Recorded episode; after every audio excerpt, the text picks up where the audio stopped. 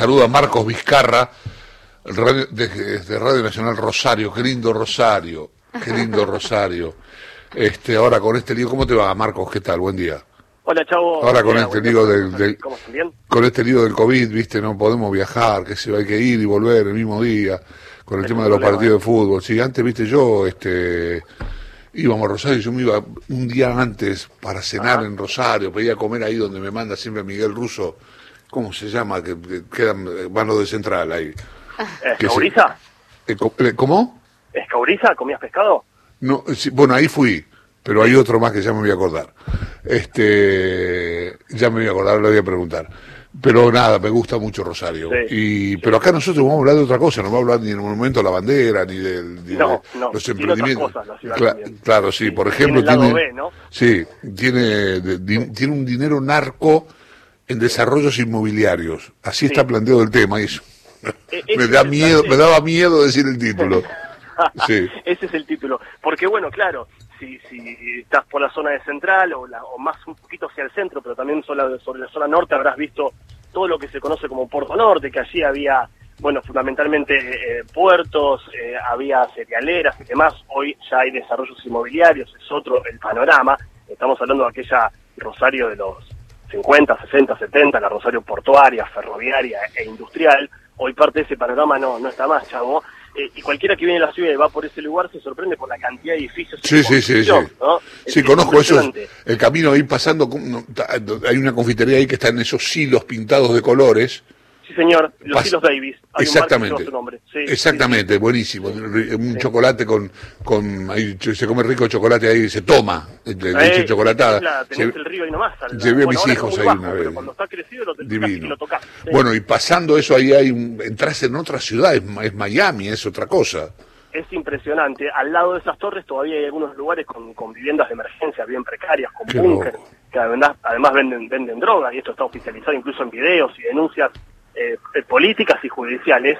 Mira, yo tengo eh, este dato, por ahí son muchos números, ustedes me dirán si, se aburro, pero mira, entre el 2005, después de la, la crisis económica 2001-2002 de la Argentina, y el 2018, en Rosario se construyeron 65.000 departamentos. Rosario ha tenido en la última década y media un promedio de metros cuadrados nuevos habilitados para construir eh, la municipalidad de 700.000 metros cuadrados con el récord que llegó en el año 2007, fue récord no solo en Argentina, sino en Latinoamérica, de un millón de metros cuadrados nuevos. Y cualquiera dirá, bueno, mirá qué bien, ¿no? ¿Cuántos eh, departamentos nuevos aumenta la oferta, cae el precio por la ley de oferta y demanda? Nada que ver, hoy un empleado de comercio con un salario mínimo tiene que destinar la mitad de lo que gana por mes para, para, pagar, para pagar el alquiler. Mira, hay una denuncia del diputado Carlos Delfrade que lo que dice que es que el 30% de los departamentos que se construyen en Rosario están financiados por el narcotráfico, por la venta de drogas.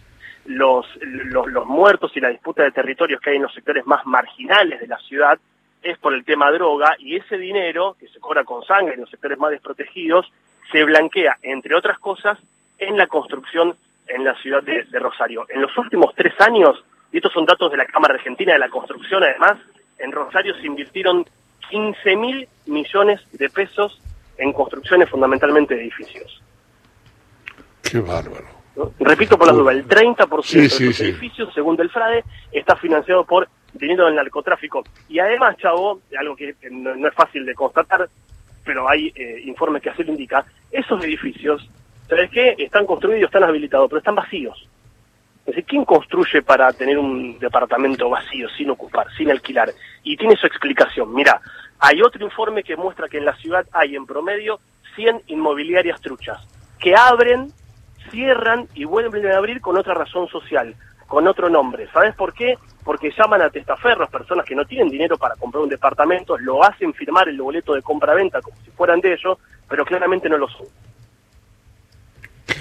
Claro es un numerazo, mira, y otro más por las dudas.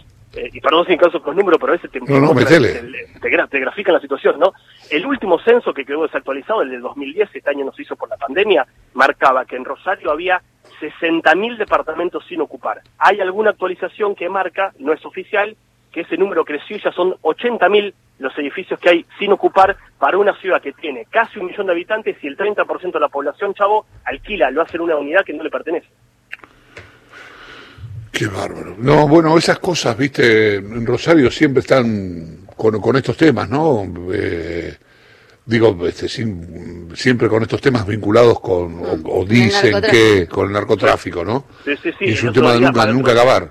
Claro, ya hace casi un mes, ¿no? El otro día allanaron una, una casa de cambio eh, vinculada a un empresario turístico importante de la ciudad, eh, cuyo principal cliente, si se quiere, era una persona que tuvo que está detenida por, por venta de droga. O sea, compraba, se blanqueaba los pesos, cambiaba los pesos del narcotráfico en, el mercado ilegal, por supuesto, y lo convertía en dólares. ¿sí? No, es la otra faceta, vos por ahí ves el título dice, boom de la soja, el excedente del campo se vuelca al ladrillo en obras de construcción en Rosario. Sí, una parte es cierto, pero no solo el boom de la soja explica lo que está pasando con la construcción en nuestra ciudad. Eh, refinería, la refinería se ah, llama el restaurante el costeletón ahí? Ah, sí, no, no me acuerdo, creo que comí pescado, fui hace rato. Y Miguel Russo me dice siempre, anda, anda, anda, anda, ¿viste? pero si va él debe ser el central ahí. Eh, sí, ¿no? Por lo menos el día que va él. Cuando vuelvas, podés pedirte el costeletón. Es una costeleta grande que tiene el mm. pedazo de la costilla. Es casi casi un bife de un dinosaurio. Pero está muy bueno. ¿Qué pasa? Unas 11 de la mañana me da hambre. El costeletón, ya tengo ganas de sentarme a almorzar y falta un rato. Está buenísimo ese restaurante. Este, en realidad no es el único en Rosario, ahí se come rico por muchos lugares. Tendría que ir a uno que, que sea rojinegro, ¿no? Para empatar. El de la Para empatar. El de bueno, Messi que está ahí en eh, el... ¿El de Messi? El localcito que está de Messi cerca del, monumento a la bandera. el VIP, pegado, eh, pegado al monumento. Sí, pegado al monumento. Ahí hizo todo News. Sí. Entendería que sí. sí bueno, bueno eh, Marcos, gracias. ¿eh? No, ustedes. Un abrazo grande.